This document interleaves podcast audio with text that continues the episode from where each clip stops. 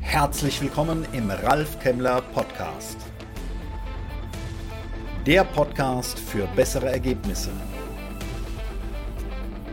Klein innen, wirksam im Außen.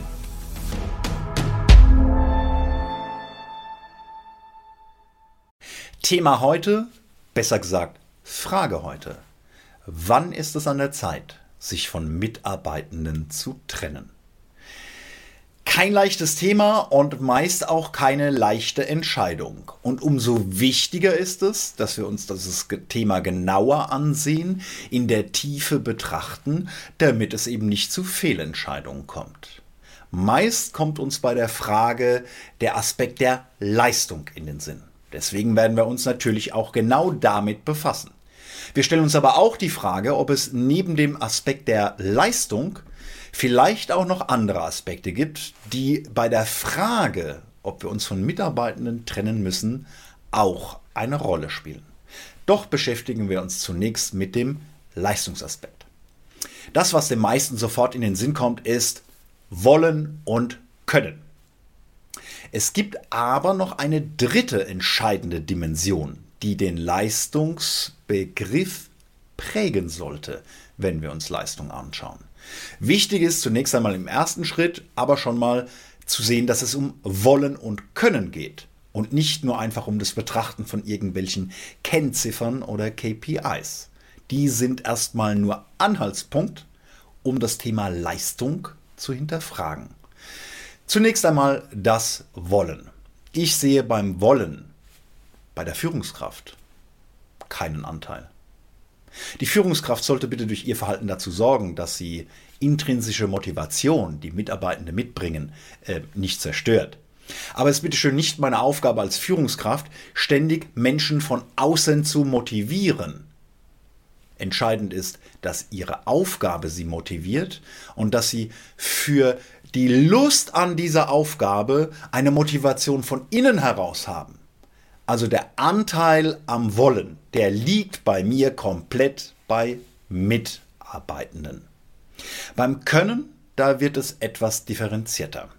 Beim Können ist es so, dass es ja darum geht, dass ich meinen Aufgaben überhaupt nachkommen kann, dass ich die Aufgaben erfüllen kann. Und da muss ich gemeinsam mit Mitarbeitenden schauen, wo es vielleicht ein Delta gibt, wo wir Maßnahmen suchen müssen, sei es Seminare, sei es Coaching, was auch immer, um langfristig eine Entwicklung dorthin zu bekommen, dass ich eben neben meiner Leistungsbereitschaft, meinem Wollen, auch meine Leistungsfähigkeit, also das Können, auf ein Niveau bringe, um wirklich gute Ergebnisse abliefern zu können. Und jetzt kommt die dritte Dimension. Denn bei meiner Sichtweise könnten wir jetzt tatsächlich denken, ja, was, was macht denn jetzt so eigentlich eine Führungskraft den lieben langen Tag? Also, ich habe es ja schon immer gewusst. Ja, die Führungskraft, die hat eine ganz große Aufgabe. Die kümmert sich nämlich darum, die Rahmenbedingungen zu schaffen, innerhalb derer Leistung möglich ist. Und das ist ganz entscheidend, denn auch hier, habe ja schon gesagt, so von diesem immer motivieren von außen, da halte ich nicht sehr viel. Und genauso halte ich relativ wenig davon, dass ich als Führungskraft ständig irgendwie direkt an der individuellen äh, Zufriedenheit von Mitarbeitenden irgendwie rumwurschtle. Es ist überhaupt nicht zielführend im Business-Kontext. Entscheidend ist, dass ich für Rahmenbedingungen sorge, innerhalb derer Mitarbeitende Leistung erbringen können. Also dass die Kombination aus ihrem Wollen und Können, dass es wirklich dann sich entfalten kann. Und wenn Mitarbeitende aus sich heraus, aus einem inneren Antrieb, ihrer Arbeit nachgehen und sie dann die Rahmenbedingungen haben, wo sie tatsächlich Leistung erbringen können, dann können sie sich auch als wirksam erleben. Und das führt zur Zufriedenheit. Und das führt zu wirklich anhaltender Motivation.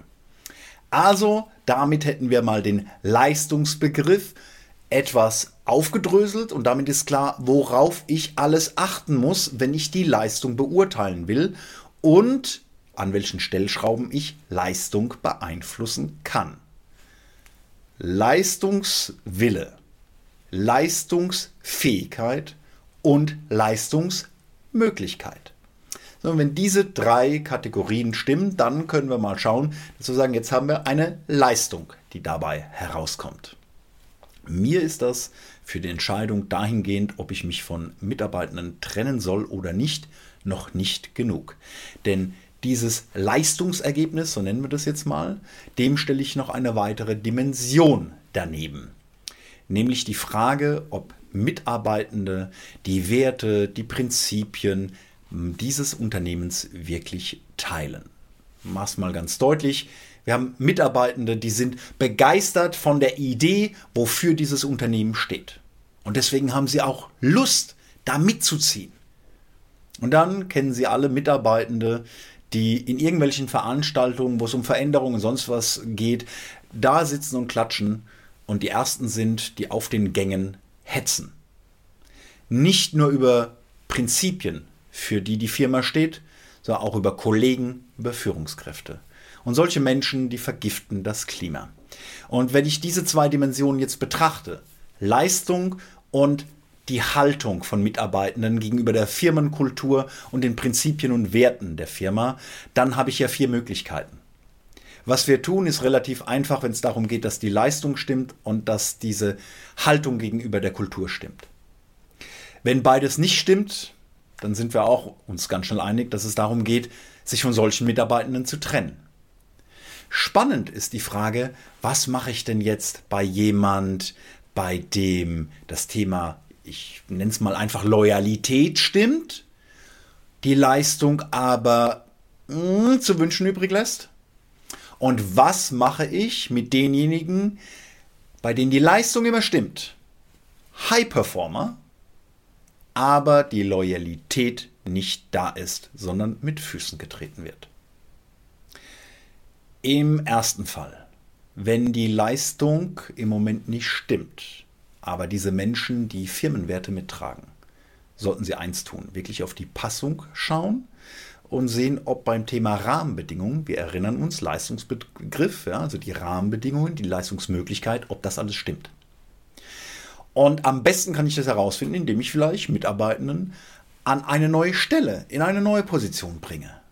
Und dann kann ich ja sehen, ob das wirklich am Wollen und Können oder vielleicht an den Rahmenbedingungen liegt. Und Rahmenbedingungen, ich kann da viel machen als Führungskraft, aber wenn die Passung nicht so wirklich da ist, dann ist es vielleicht an einer anderen Stelle möglich. Es wäre schade, sich von solchen Mitarbeitenden viel zu früh zu trennen. Eins ist für mich aber klar, wer Leistung bringt, aber die Firmenkultur mit Füßen tritt, den entlasse ich zuallererst. Warum ist das so? Ich habe häufig die Diskussion, dass Menschen sagen, nein, das muss ich irgendwie akzeptieren, da schaue ich auch schon mal weg. Eins ist klar, wirkliche Stars, natürlich führe ich die anders als andere Mitarbeiter. Nicht alle Mitarbeiter sind gleich. Alle sind gleichwertig, aber nicht alle sind gleich. Und natürlich lasse ich viel mehr Spielräume für jemand, der die auch im positiven Sinne nutzt. In diesem Fall ist es aber was anderes, denn was hilft mir denn diese isolierte Spitzenleistung von einer einzelnen Person?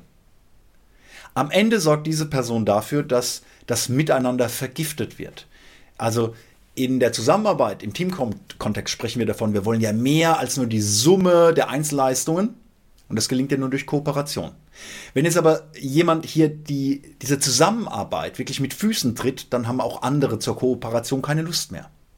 Das heißt, ein Einzelner bringt seine Leistung, schwächt aber alle anderen und somit ist schon mal die Summe der Einzelleistungen weniger. Und von dem Mehrwert aus der Zusammenarbeit, hm, da brauchen wir an der Stelle gar nicht reden.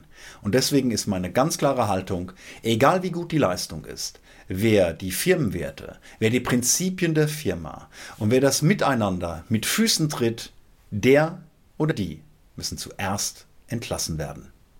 Und alles, was mit dem Aspekt Leistung zu tun hat, da müssen wir etwas genauer hinschauen, um keine Fehler zu machen. Ich hoffe, es waren inspirierende Gedanken für Sie dabei.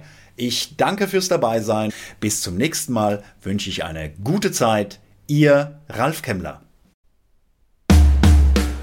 Danke fürs Dabeisein. Weitere Informationen unter www.ralfkemmler.com. Bis zum nächsten Mal. Eine gute Zeit.